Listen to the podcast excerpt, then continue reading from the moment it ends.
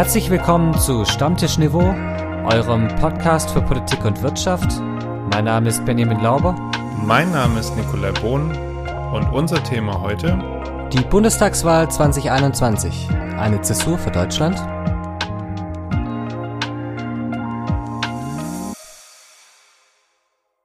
Grüß Gott, Bohn.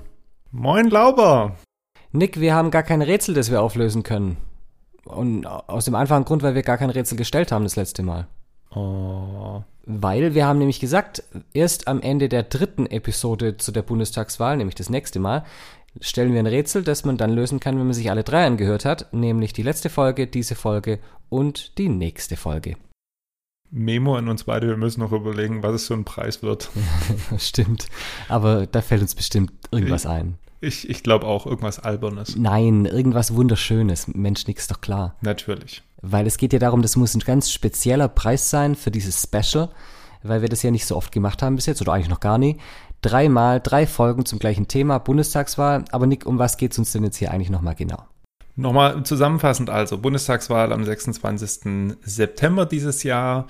Ähm, wir schauen uns äh, so ein bisschen Wissen dazu an und vermitteln das. Wir haben uns letzte Woche darüber unterhalten, was das Wahlrecht alles bietet, inwiefern man wählen darf, was man wählen darf. Und dann natürlich auch werden wir uns heute so ein bisschen äh, darüber unterhalten, wie kommt man denn jetzt an Stimmen äh, und wie wird darum gekämpft. Dann im Weiteren schauen wir uns natürlich auch die Parteien an. Für was stehen sie? Wer sind die Spitzenkandidaten? Und wie sehen wir die Chancen der Parteien? Richtig, und wir analysieren auch so ein bisschen, wo sehen wir Fallstricke für die Parteien, welche strategische Ausrichtung erwarten wir oder sehen wir, äh, auch im Hinblick auf Wählerschichten, und wir gehen dabei ganz stringent von der größten jetzigen Fraktion im Bundestag bis zur kleinsten vor und arbeiten das nacheinander ab. Du, du hast ja immer Ahnung und weißt ja immer, äh, bist ja immer am Puls der Zeit zumindestens ähm, ja für dein Alter auf jeden Fall. Dankeschön. Ähm, gerne. Ja. Ähm, das Meme, was momentan durch die sozialen Netzwerke geistert, musstest du doch schon längst mitbekommen haben, oder? Meinst du das Anakin und Padme-Meme? Ich habe keine Ahnung, wer da drauf abgebildet ist. Ich weiß nur, dass es auf jeden Fall um äh, Star Wars Episode 2 geht, Angriff der Klonkrieger. Hey Nick, du hast ja richtig gut recherchiert. Ich bin total stolz auf dich. Ja, in der Tat kommt diese Bilderfolge aus dem Film. Ich finde es ja total spannend, welche der Memes ihren Weg rausfinden aus dieser Masse von unterschiedlichen Memes und dann viral gehen, hängt wahrscheinlich auch ein bisschen damit zusammen, dass man sie auf andere Themen oder Situationen ummünzen kann. Der Vorteil von Memes ist natürlich, dass sie einfach und schnell nachvollziehbar sind. Und das macht es natürlich auch einfacher, Dinge zu transportieren, die normal eher kompliziert sind. Politische Aussagen oder Sachverhalte sind jetzt ja nicht immer einfach. Wir versuchen sie zwar hier einfach zu machen, aber trotzdem ist da immer auch ein komplexer Kern drin. Und Memes, die sich dann auf Politik beziehen, gehen natürlich da auch ziemlich durch die Decke, weil sie vielen einen Zugang zur Politik geben. Und das ist jetzt zunächst mal was Gutes. Wir wollen ja, dass sich die Leute für Politik interessieren. Wir wollen, dass auch vor allem junge Leute dort abgeholt werden, wo sie sind. Das sagt man immer so schön. Und das sind halt schon unter anderem auch die sozialen Medien mit Memes. Aber es ist natürlich schon auch so, dass die Vereinfachung oft auch dazu führen kann, dass komplexe Sachverhalte zu einfach dargestellt werden. Und im Regelfall ist es schon so, vor allem in der Politik, dass einfache Antworten auf komplexe Fragen im Regelfall zu nichts führen. Diese Vereinfachungen, von denen wir gerade gesprochen haben, machen Memes natürlich auch zu einem guten Hilfsmittel, Stilmittel von politischen Wahlkämpfern.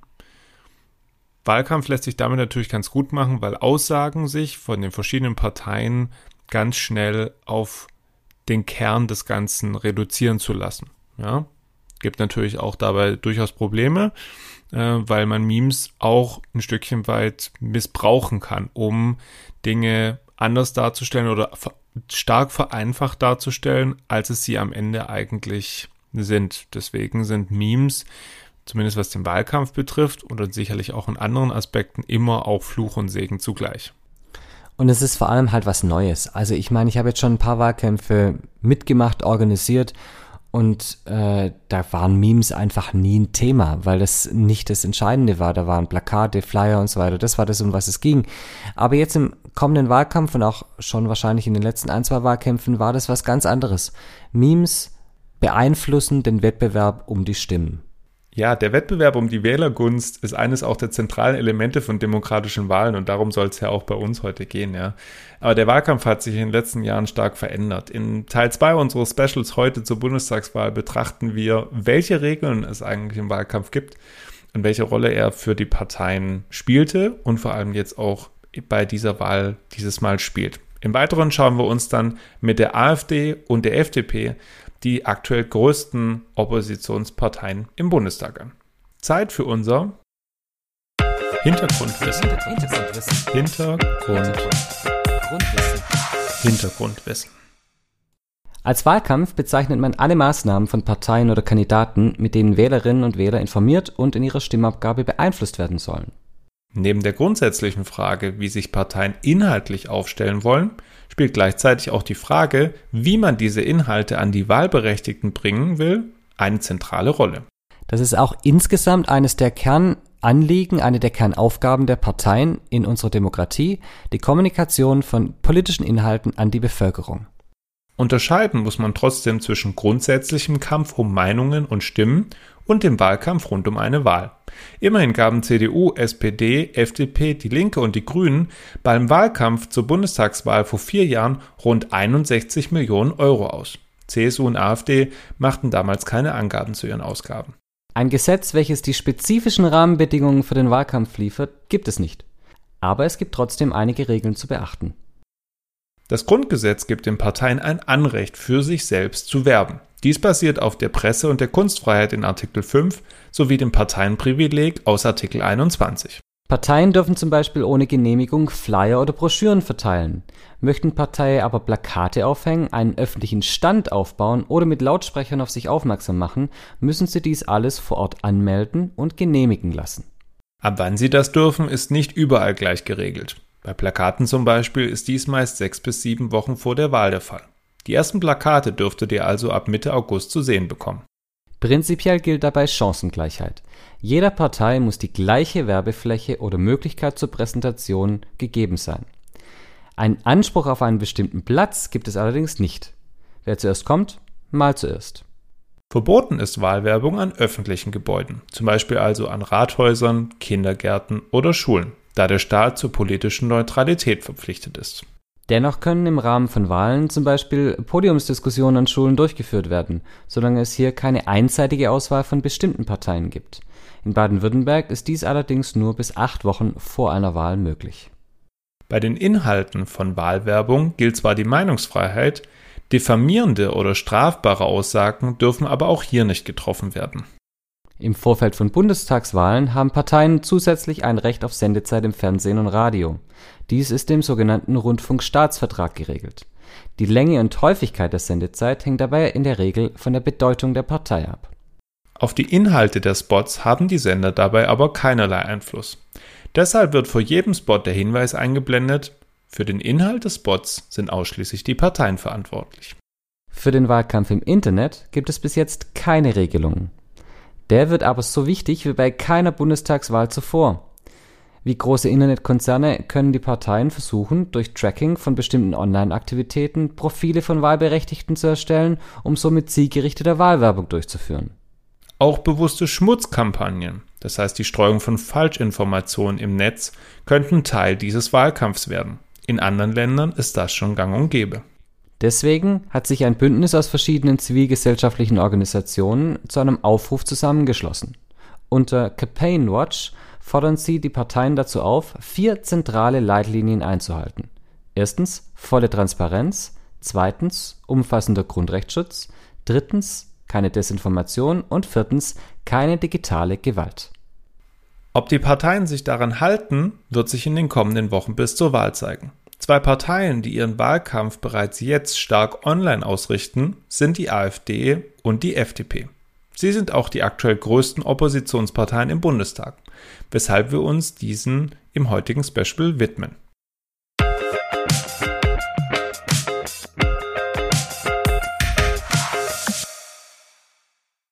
Nick, ich habe dich das letzte Mal gefragt, was die wichtigsten Probleme in Deutschland sind, zumindest wenn man die Bevölkerung fragt. Erinnerst du dich noch, was es war? Das waren drei wesentliche, nämlich der Klimaschutz, die Zuwanderung und die soziale Ungleichheit gepaart mit Corona. Das kam da auch noch so ein bisschen rein, aber wir haben uns, haben uns auf die ersten drei fokussiert. Und natürlich sprechen wir auch andere Themen an, die für die Parteien wichtig sind. Letztes Mal haben wir uns der CDU, CSU und der SPD gewidmet. Und dieses Mal? Beginnen würden wir mit der, mit der AfD. Ähm, die AfD ist aktuell die größte Oppositionspartei im Deutschen Bundestag. Und natürlich hat die AfD auch zu den drei vorher genannten Themen eine Meinung. Nick, wenn du das jetzt anschaust, das wichtigste Thema war der Klimaschutz. Was ist denn sofort auffällig für dich beim Wahlprogramm? Was man schon gleich sieht, ist, wir haben uns ja bei CDU, äh, CSU und SPD so ein bisschen nicht lustig gemacht. Aber wir haben uns schon ein bisschen gefragt, okay, wer hat bei wem abgeschrieben, als es darum ging, dass Deutschland 2045 klimaneutral werden soll.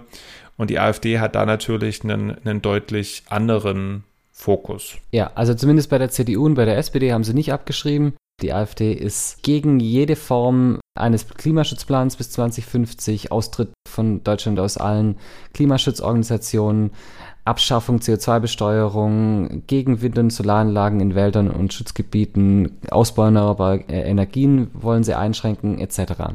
Umwelt und Klima ist im Moment das wichtigste Problem für die Bevölkerung, anscheinend, laut der, laut der Umfrage. Und wenn die AfD sich jetzt da so positioniert, warum macht sie das? Um sich natürlich abzugrenzen. Das ist, glaube ich, sehr eindeutig. Wir werden am Ende, wenn wir alle Parteien spätestens nächste Woche dann haben, werden wir sehen, dass beim Klimaschutz natürlich alle Bundestagsfraktionen mit Ausnahme der AfD schon sich prinzipiell zu den Klimazielen und dem Klimaschutzplan einig sind. Jetzt vielleicht nicht in jedem Punkt, aber erstmal das Gros ist, man muss das Klima schützen und wir müssen den CO2-Ausstoß drastisch senken. Und da versucht sich die AfD natürlich, wie damals oder auch jetzt noch bei der Zuwanderungsthematik, ähm, abzugrenzen und zu sagen, wir sind dagegen, wir wollen das nicht, wir wollen das anders machen, beziehungsweise wir wollen dann auch, wo zum Beispiel hier Technologie offen, wollen sie das Ganze jetzt nicht sagen, wir ähm, beschränken uns hier auf Wasserstoff oder Elektro oder Photovoltaik, sondern sie sagen ganz klar, wir wollen hier ergebnisoffen rangehen Ergebnis hoffen heißt aber auch in dem Moment natürlich unabhängig von jeglichen Emissionen. Sie sind zum Beispiel für die Verstromung von braunen Steinkohle, für Gaskraftwerke und für die Wiedereinrichtung von Kernforschungszentren. Also wirklich ein komplett anderer Fokus als die anderen Parteien, zumindest im Großen und Ganzen. Geht sowas auf? Das ist eine große Frage. Ähm, es gibt, glaube ich, schon noch einen Teil der Bevölkerung, der, also zum einen, der den Klimawandel leugnet. Wie groß der Anteil ist, mag ich jetzt nicht beurteilen wollen. Aber es gibt auch jetzt weniger extrem, aber es gibt schon Menschen, die natürlich die Problematik als nicht so dringend empfinden oder auch sagen, sie würden das gerne anders gelöst wissen als äh, jetzt. Und für die bietet die AfD natürlich eine politische Heimat. Und äh, es ist natürlich auch ein Angebot an diejenigen, die sagen, wir leben gerade in einer Art, äh, wie heißt es immer so schön, links-grün versifftem Zeitgeist. Und die AfD stellt sich hier ganz dezidiert gegen diesen Zeitgeist. Das steht, also das nennt sie auch genau so. Und eine der, der Kernpunkte dieses Zeitgeists ist eben auch der Klimaschutz und äh, sich da dagegen zu stellen, schärft ihr Profil. Und wir werden gleich bei den anderen Themen auch sehen, die AfD ist ganz arg darauf bedacht, dieses Kernklientel, das sie hat, zu bedienen, weil sie eben, wir hatten es letzte Woche auch äh, dieses Thema, wie viel können die Parteien maximal erreichen an Wählern und da ist die AfD eben bei 16 Prozent von Menschen in Deutschland, die sagen, ich, entweder ich wähle die AfD oder ich kann mir vorstellen, die AfD zu wählen.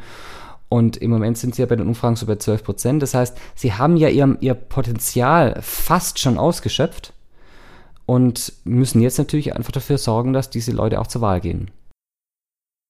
Genau in die Kerbe hätte ich jetzt auch reingeschlagen. Wir gehen mal ganz kurz rein, was, ähm, was die AfD zum Thema Zuwanderung äh, meint und dann hätte ich gerne eine Frage gleich an dich. Also da ist ganz eindeutig und die hat sich, glaube ich, auch in den letzten Jahren nicht wirklich geändert. Also die AfD möchte ganz klar zurück zu Grenzkontrollen inklusive äh, Grenzzäunen, insgesamt das ganze Schengen Format lehnen sie ab.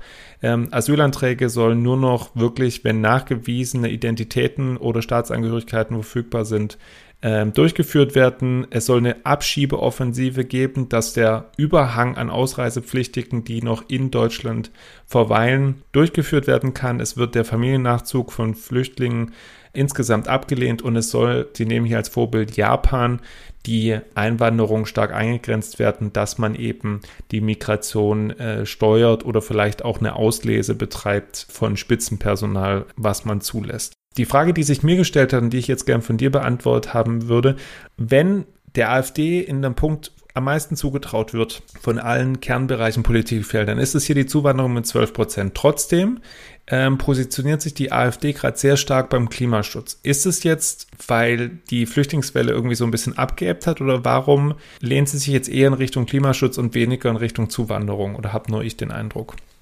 Ich glaube, da gibt es ein paar Gründe dafür. Der eine ist sicherlich in der Tat, dass einfach auch in den Medien das Thema Flüchtlinge nicht mehr die große Rolle spielt und die AfD ja schon auch darauf aus ist, Themen zu besetzen, die gerade groß in den Medien sind und dann da auch eine gewisse Protestwählerschaft abzuholen. Und das ist halt im Moment der Klimaschutz und dann ist natürlich klar, dass man in den Bereich reingeht. Und der zweite Punkt ist, dass man beim Thema Flüchtlinge ja auch weiß, wie sie steht. Im Gegenteil, da hat sie ja versucht in letzter Zeit so ein bisschen nochmal äh, das auch einen neuen Aspekt reinzubringen. In ihrem Wahlprogramm heißt das Thema ja auch nicht Asyl beziehungsweise Migration, sondern es heißt Islam. Das heißt, sie verknüpft da die, auch die Flüchtlingsproblematik mit dem Thema Islam. Das ist eine ganz dezidierte Strategie der AfD an der Stelle. Und äh, das dritte ist, dass trotzdem das ihr großes Thema ist, bei den Kompetenzzuschreibungen der Parteien die CDU, CSU und die Grünen vor ihnen liegen und die SPD gleich auf. Das heißt, auch in, in diesem Kernbereich ist sie ja nicht die Meinungsführerschaft mehr. Und deswegen muss sie natürlich auch schauen, dass sie in anderen Bereichen da auf dem Tableau ist, beziehungsweise vernehmbar ist.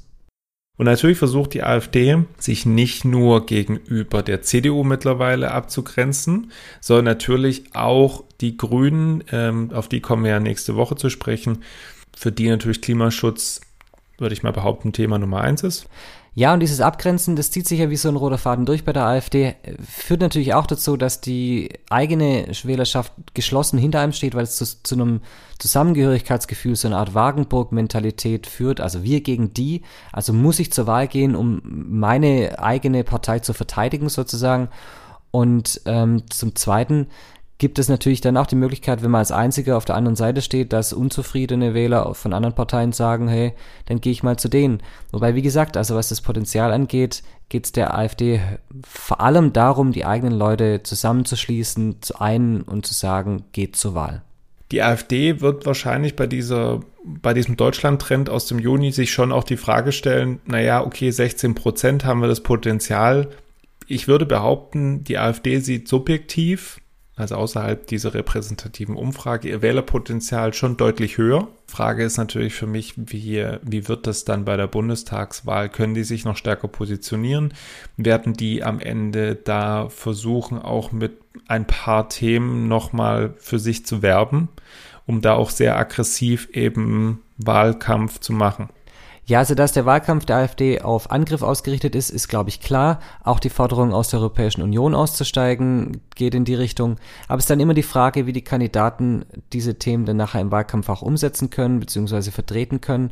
Und wir gehen jetzt gleich auf die zwei Spitzenkandidaten ein, aber zunächst, Nick, es gibt hier noch zwei andere Köpfe, die da immer eine Rolle spielen. Wir haben den Alexander Gauland, einen der beiden Fraktionschefs im Bundestag, und wir haben zum zweiten noch den Herrn Höcke, der Vertreter des rechtskonservativen, sehr rechts, rechts, rechtskonservativen Spektrums in der AfD, ehemalige Vorsitzende des äh, sogenannten Flügels, äh, der ja dann aufgelöst wurde, zumindest offiziell, weil er als Verdachtsfall eingestuft wurde vom Verfassungsschutz. Wie siehst du die Rolle von diesen beiden Personen in der AfD? Die werden entscheidend werden, vor allem Höcke, was die ostdeutschen Landesverbände angeht die nochmal deutlich anders aufgestellt sind als die Westdeutschen. Natürlich auch in Thüringen, Sachsen, Sachsen-Anhalt deutlich bessere Wahlergebnisse auch bei den Landtagswahlen eingeheimst haben. Sachsen-Anhalt nicht so deutlich wie er hofft, aber trotzdem immer noch stark genug. Und so stark genug vor allem auch, dass es wieder eine Niederlage war für Jörg Meuthen, einer der beiden Bundessprecher, der für den im Verhältnis gesehen moderaten Flügel der AfD steht und ähm, der ja auch bei der Wahl zu den Spitzenkandidaten auch nochmal eine Niederlage einstecken musste, weil sein Spitzenduo durchgefallen ist. An sich mit den Spitzenkandidaten, mit denen sie reingehen, du hattest gerade schon erklärt, dass Jörg Meuthen einer der Bundessprecher ist. Ähm, Tino Kropalla ist äh, der zweite Bundessprecher und jetzt auch Spitzenkandidat zusammen mit Alice Weidel. Alice Weidel ist die Fraktionsvorsitzende seit 2017 im Deutschen Bundestag, trat ähm, 2013 in die AfD ein, zu Zeiten, wo die AfD noch deutlich anders aufgestellt war. Ähm, und Krupalla trat 2015 in die AfD ein und wurde eben 2019 neben Jörg Meuthen zu einem der AfD-Bundessprecher gewählt. Und wenn wir uns so ein bisschen die Strategie im Wahlkampf anschauen, auch was das Thema Kommunikationswege angeht, da wird die AfD sehr viel wahrscheinlich im Bereich Online, soziale Medien etc. fahren, oder? Natürlich, sie haben auch in den letzten Jahren immer wieder dafür gesorgt, mit plakativen Forderungen, Aussagen, die die politische Landschaft und die, die Themen, die angesprochen und äh, diskutiert werden, irgendwo in eine gewisse Richtung zu lenken. Ja, das machen erstmal alle Parteien, das ist nicht das Problem. Schwierig wird es eben dann, wenn Aussagen, und das haben wir vorhin im Hintergrundwissen gebracht, wenn Aussagen eben auch inhaltlich einfach falsch dargestellt werden. Und auch das macht die AfD äh, leider in Teilen. Und relativ regelmäßig ist das Vorgehen so, dass was in den Raum gestellt wird, dann wird der Shitstorm abgewartet und dann wird es zurückgezogen, wird gesagt, oh, das war ein Fehler oder das war falsch formuliert ähm, oder ganz so war sie nicht gemeint, ich stehe aber zu dem und dem Teil der Aussage. Äh, dann ist aber das natürlich schon im, in der Welt. Und alles, was Erfolg bringt, macht man natürlich auch weiter. Aber es verändert den Wahlkampf. Es hat schon 2017 den Wahlkampf deutlich verändert und deswegen wird das, war das im Hintergrundwissen bewusst so gewählt aus unserer Perspektive, weil eben das auch dieses Mal dreckiger wird. Glaube ich schon. Das glaube ich auch. Ich glaube, das wird ein mieser Wahlkampf ähm, und deswegen der Aufruf hier an alle, die zuhören, schaut euch genau an, vor allem in den sozialen Medien, wer was postet, was zu sehr runtergebrochen ist, äh, was sind die Hintergrundinformationen nicht umsonst, betonen wir das ja auch in dem Podcast so, weil ganz oft auch gerade bei Memes und so weiter Sachen unzulässig verkürzt werden und einfach so dann nicht stimmen und dann aber nachher in die Welt gesetzt werden und auf Gerüchten sollte man keine Wahl basieren. Aber es gibt hier noch eine zweite Partei, über die wir heute reden wollen, nämlich die FDP Nick, das Thema Digitalisierung ist für die FDP ja ganz groß, steht im Zentrum, auch schon seit ein paar Jahren. Ähm, ge gib uns doch mal so einen kurzen Einblick in die Position der FDP. Genau, einfach nochmal kurz von meiner Seite auch, Leute, informiert euch einfach bitte, weil nur eben durch eine vernünftige Information kann man auch eine vernünftige Entscheidung treffen. Ja, Benny, zum Thema Dig Digitalisierung bei der FDP, das Markenkernthema. Naja, was, was wünschen Sie sich oder was wollen Sie? Sie wollen ein Ministerium für digitale Transformation. Hört sich erstmal gut an. Was heißt es im Endeffekt? Sie wollen natürlich alle Lebensbereiche nach und nach ins Thema Digitalisierung bringen, weiterentwickeln, so auch natürlich die Bürgerdienste, Ausweis, Führerschein und äh, etc. Mehr Stellen für Cybersicherheit, das wird immer äh, stärker ein Thema werden, dass es eben Kriminalität im Netz gibt und dazu soll es eben mehr Stellen geben. Äh, die FDP steht insgesamt für Netzneutralität und sie wollen Rechenzentren äh, klimaneutral betreiben. Datenschutz und Anonymität ist ihnen ganz wichtig. Äh, so Stichwort Datenschutzgrundverordnung ist da ganz vorn mit dabei. Ja, also klimaneutrale Rechenzentren müsste man ja vorschreiben. Und im Bereich Klimaschutz will die FDP eigentlich nicht viel vorschreiben. Da möchte sie auf den freien Markt setzen. Wie werden wir nachher sehen, auch vor allem natürlich in dem Bereich Wirtschaft dazu. In, Im Bereich Klimaschutz allerdings sagen sie Innovation statt Verbote, Technologie statt Ideologie, Erfindergeist statt Bürokratie und so weiter und so fort. Es geht also darum, dass praktisch der freie Markt mit den, oder dass man mit den Mitteln des freien Markts die Klimakrise bekämpft. Bedeutet auch, dass man zum Beispiel den Staat auch an dieser Stelle, soweit es geht, rauszieht, möglichst Dinge wie die Stromsteuer oder die EEG-Umlage abschafft und ähm, stattdessen den Wald aufforstet. Beim Thema Mobilität versuchen sie auch natürlich den Staat so gut es geht herauszuziehen. Sie fordern natürlich oder wünschen sich Innovationen. Die positionieren sich klar gegen pauschale Verbote von den Verbrennungsmotoren. Alles Themen sozusagen, die sich schon zur Klimaneutralität positionieren, aber das natürlich unter einem ganz anderen Fokus setzt auch. Sie ist natürlich auch der, der Versuch damit verbunden, sich in dem zunehmend äh, heterogenen Parteienspektrum in der Bundesrepublik, ich will jetzt nicht sagen, eine Nische zu suchen, aber eine, auch da wieder ein Alleinstellungsmerkmal zu finden. Und das ist halt ein klares Einstellen für klassische, liberale, freiheitliche Werte, vor allem im Bereich der Wirtschaft, aber schon auch im Bereich der Gesellschaft, also das Thema ähm, wir hatten es vorher, Anonymität im Netz und so weiter und so fort, ähm, das, das spielt eine Rolle. Menschenrechte und äh, auch beim Thema Pandemie waren sie ja sehr bemüht, eine Art Balance zu finden zwischen wir haben eine Pandemie und die Freiheitsrechte der Bevölkerung müssen gewahrt werden. Und für diese Balance haben sie ja schon auch sehr viel Zuspruch bekommen. Und versuchen da natürlich ähm, jetzt muss man schon sagen, auch andere Wählerschichten zu gewinnen, weil sonst muss man ja sagen, ist die FDP ja schon eine klassische Unternehmens- und Wirtschaftspartei. Letzter Punkt zu den Themen. Klassische FDP-Kompetenz ist natürlich auch die Wirtschaft und im Wahlprogramm heißt es da so schön, entlasten, entfesseln, investieren. Wie kann man denn diesen Dreiklang so ein bisschen ausformulieren? Was ist unter entlasten zu verstehen, unter entfesseln und unter investieren? Entlasten natürlich die Lohnnebenkosten, zu versuchen, da irgendwo so wenig wie möglich reinzubringen, was Unternehmen belasten könnte. Entfesseln natürlich, äh, entfesseln von den Fesseln des Staates, nachfrageorientiert das Ganze einzubringen, also diese typische keynesianistische Ansatz, dass man eben versucht, Geld ähm, in Unternehmen und in den Markt zu pumpen, um dann entsprechend am Ende das wieder als Steuergelder zurückzukriegen. Und es ist natürlich in gewisser Weise eine Wette auf Wachstum, weil wenn das nicht stattfindet, das Wachstum, und man eben nicht mehr Steuereinnahmen generiert, kann man die Schulden dann auch nicht zurückzahlen. Das ist das Risiko, das man eingeht. Aber es ist eine klassische liberale Position.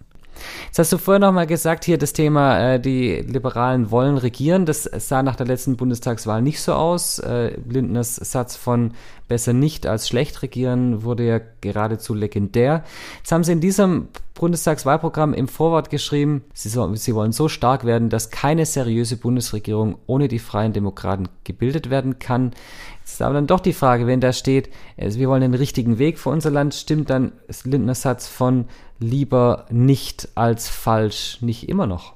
Wenn die FDP die Möglichkeit dazu hat, ihre liberalen Ziele durchzusetzen, werden sie diesen Strohhalm nehmen. Unter dem Strich, glaube ich, haben sich da einige Liberale damals ganz massiv in den Arsch gebissen.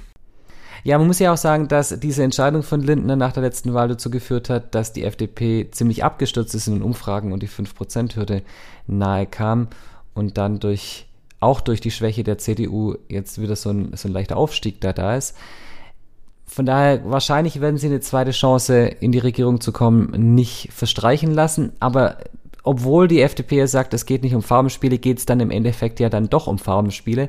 Und da hat die FDP eigentlich nur zwei Möglichkeiten, denn Schwarz-Gelb wird keine dieser Möglichkeiten sein. Eine schwarz-gelbe Koalition hat nach allen Umfragen, ist weit weg von der, von der Mehrheit. Das heißt, es geht nur mit einer Dreierkoalition und das ist entweder die sogenannte Deutschlandkoalition, also CDU, CSU, SPD und FDP, oder eine Ampel unter einer grünen Kanzlerin.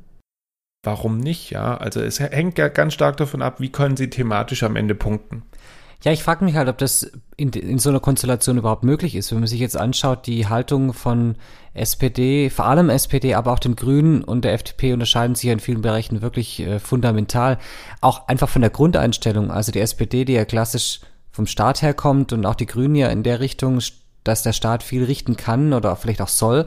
Und die FDP da, die ja eher auf den Markt setzt. Ich weiß nicht, wie siehst du das auch im Bereich Soziales? Sie wollen den, die Mietpreisbremse abschaffen und den Mietendeckel verhindern, das geht aus meiner Sicht nicht mit den beiden Parteien zusammen. Die SPD hat immer noch zu knabbern mit den Harzreformen. Darauf sind wir letzte Woche eingegangen. Und wenn Sie jetzt sagen, Mieten, Mietpreisbremse schaffen wir ab, den Mietendeckel wollen wir nicht einführen, weil die FDP es sagt, dann haben wir aus meiner Sicht so ein Harz 2.0. Ähm, und dann brauchen wir über die Sozialdemokratie in Deutschland gar nicht mehr sprechen. Und damit ist es, glaube ich, auch mit den zwei Parteivorsitzenden, also mit Walter Borjans und Esken, ist das nicht zu machen aus meiner Sicht. Ähm, die sind ja schon damit gescheitert, jetzt aus der großen Koalition rausgehen zu wollen. Damit sind sie ja angetreten mit dem Wahlslogan ähm, für den Parteivorsitz. Und die FDP wiederum würde ja auch ihre eigenen Werte äh, am Ende ja leugnen oder ja verleugnen ähm, wenn Sie jetzt sagen, Sie lassen das äh, dabei und wollen das doch einführen? Also wie bei den anderen Parteien geht es natürlich dann auch da darum, dass man praktisch den Kern der Partei stärkt. Und äh, der Kern der Partei ist in gewisser Weise auch Christian Lindner, denn er hat in den letzten Jahren die FDP, manche sagen ein bisschen gehässig, zur Lindner-Partei gemacht, zur Liste Lindner. Äh, aber es ist schon so, dass die Partei natürlich sehr auch der Wahlkampf sehr auf ihn zugeschnitten war in der Vergangenheit und sicherlich auch dieses Mal so sein wird. Und damit fahren sie, glaube ich, auch ganz gut. Also vielleicht noch mal ganz kurz zu, wir haben jetzt so oft über die Person gesprochen, also er ist seit 2009 Mitglied des Deutschen Bundestags, bis auf die vier Jahre, in der die FDP nicht im äh, Bundestag saß, er ist Vorsitzender der Fraktion ähm, und ja, er, er, stellt sich ja schon einfach auch da auf Twitter, auf Instagram. Er ist sehr aktiv, was die sozialen Medien angeht, äh, schon lange bevor das andere Parteien auch gemacht haben. Das, äh, das ist schon sein Digitalthema. Ja, aber zieht Lindner noch? Also wir haben die Frage ja bei den anderen Parteien auch gestellt, was das Spitzenpersonal angeht. Und jetzt auch für Lindner. Zieht Lindner noch? Ja, ich denke eigentlich schon, dass Lindner noch zieht. Ähm, vor allem, wenn man sehen muss, er ist parteiintern ja auch einfach unumstritten großes, äh, sehr gutes Ergebnis gehabt auf dem Parteitag. Ähm, er hat die Partei in den letzten Jahren umgebaut und zurück in den Bundestag geführt. Das muss man einfach so sehen. Und mittlerweile sind die Umfragen ja so weit, dass sie sogar zweistellig werden könnten bei der kommenden Bundestagswahl. Und zumindest was ihre Ziele angeht, sind sie ja in der Pandemie schon für ihre Ziele eingestanden. Vielleicht ein bisschen anders oder ja, sie sagen wahrscheinlich aus ihrer Sicht auf jeden Fall zu Recht beim, bei der letzten Bundestagswahl in den Koalitionsverhandlungen. Aber sie sind jetzt trotzdem auch immer so weit gewesen, um Kompromisse einzugehen. Und ich glaube, das kommt ganz gut an. Ja, wir werden sehen, wie sich das jetzt die nächsten Wochen dann noch entwickelt und wie es dann am Wahlabend wirklich dann auch ankommt. Und äh, die, die FDP wird natürlich im Wahlkampf jetzt weiterhin die Strategie fahren, ihre Kernkompetenzen nach vorne zu stellen, Digitalisierung und Wirtschaft und dann zu schauen, dass sie einfach viele Wähler abgreifen, vielleicht auch noch von der CDU. Und dann eben so stark werden, dass sie in einer, wenn sie dann gebraucht werden für eine Koalitionsregierung, sie halt nicht so klein sind, dass sie nachher alle ihre Forderungen wieder aufgeben müssen. Du hast vorher ein paar ja genannt, so Mietpreisbremse und so. Weil wenn sie das machen müssen, um regieren zu können, dann kommt zumindest das nachher bei ihren Wählern nicht gut an und das ist dann für die folgenden Wahlen einfach ein Riesenproblem. Was man auf jeden Fall am Ende unseres zweiten Specials feststellen kann, Beide Parteien, die wir uns angeschaut haben, die AfD und die FDP, haben Gemeinsamkeiten und auch Unterschiede. Gemeinsamkeiten haben wir herausgearbeitet unter anderem, dass die Zuwanderung geordnet und auch selektiv sein muss. Natürlich auch hier in Teilen mit Unterschieden, aber erstmal sagt die AfD, sie möchte sich an Japan orientieren und die FDP sagt, wir brauchen eine geordnete Zuwanderung, auch was äh, qualifizierte Arbeitskräfte angeht. Beim Klimaschutz sind sich beide einig, dass das technologieoffen passieren muss. Und sie sehen beide bei die Einführung und weitere Ausführung einer CO2-Steuer kritisch, auch aus verschiedenen Gründen, unter anderem eben, weil es ein erheblicher Eingriff des Staates ist. Aber natürlich gibt es zwischen beiden Parteien auch erhebliche Unterschiede. Auch wenn Nick jetzt gerade einen Fall genannt hat, in dem beide gegen ein großes Eingreifen des Staates sind, ist natürlich die AfD eine Partei, für die der Staat, der Nationalstaat eine ganz entscheidende Rolle spielt. Der Nationalstaat in Kombination mit einem nationalen Volk und deswegen der Staat auch oft ordnend eingreifen soll, um dieses nationale Volk, das die AfD definiert, auch zu schützen bzw. zu fördern. Die FDP ist grundsätzlich sehr staatskritisch, kommt aus dem liberalen Gedanken, dass der Staat nur dann eingreifen soll, wenn es nicht anders geht und ansonsten eigentlich der Markt die ordnende Kraft an sich ist. Und ein weiterer ganz, ganz, ganz zentraler Unterschied zwischen beiden Parteien ist die Sichtweise auf Gesellschaft. Die AfD, die eine Gruppe über den Einzelnen stellt, nämlich das Volk und sagt, das Volk, diese Zugehörigkeit auch zu dieser Gruppe ist wichtiger als die einzelne Person, als das Individuum und entsprechend auch dann Rechte und Privilegien an die Zugehörigkeit zu dieser Gruppe knüpft. Und die FDP auf der anderen Seite, die aus dieser liberalen Grundhaltung kommt, dass das Individuum, der einzelne Mensch, so frei wie möglich sein muss und eben deswegen Rechte und Privilegien an den einzelnen Menschen geknüpft sind, egal zu welcher Gruppe der gehört und nicht die Gruppe im Vordergrund stehen darf. Und das soll es gewesen sein mit unserem zweiten Teil unseres Bundestagswahl-Specials. Wir freuen uns, wenn ihr auch nächste Woche wieder einschaltet und natürlich auch wieder zu dieser Folge uns Feedback gibt über unsere Instagram-Seite Stammtischniveau und natürlich auch über unsere E-Mail-Adresse stammtischniveau at gmail.com. Vielen Dank euch. Vielen Dank. Macht's gut. Ciao.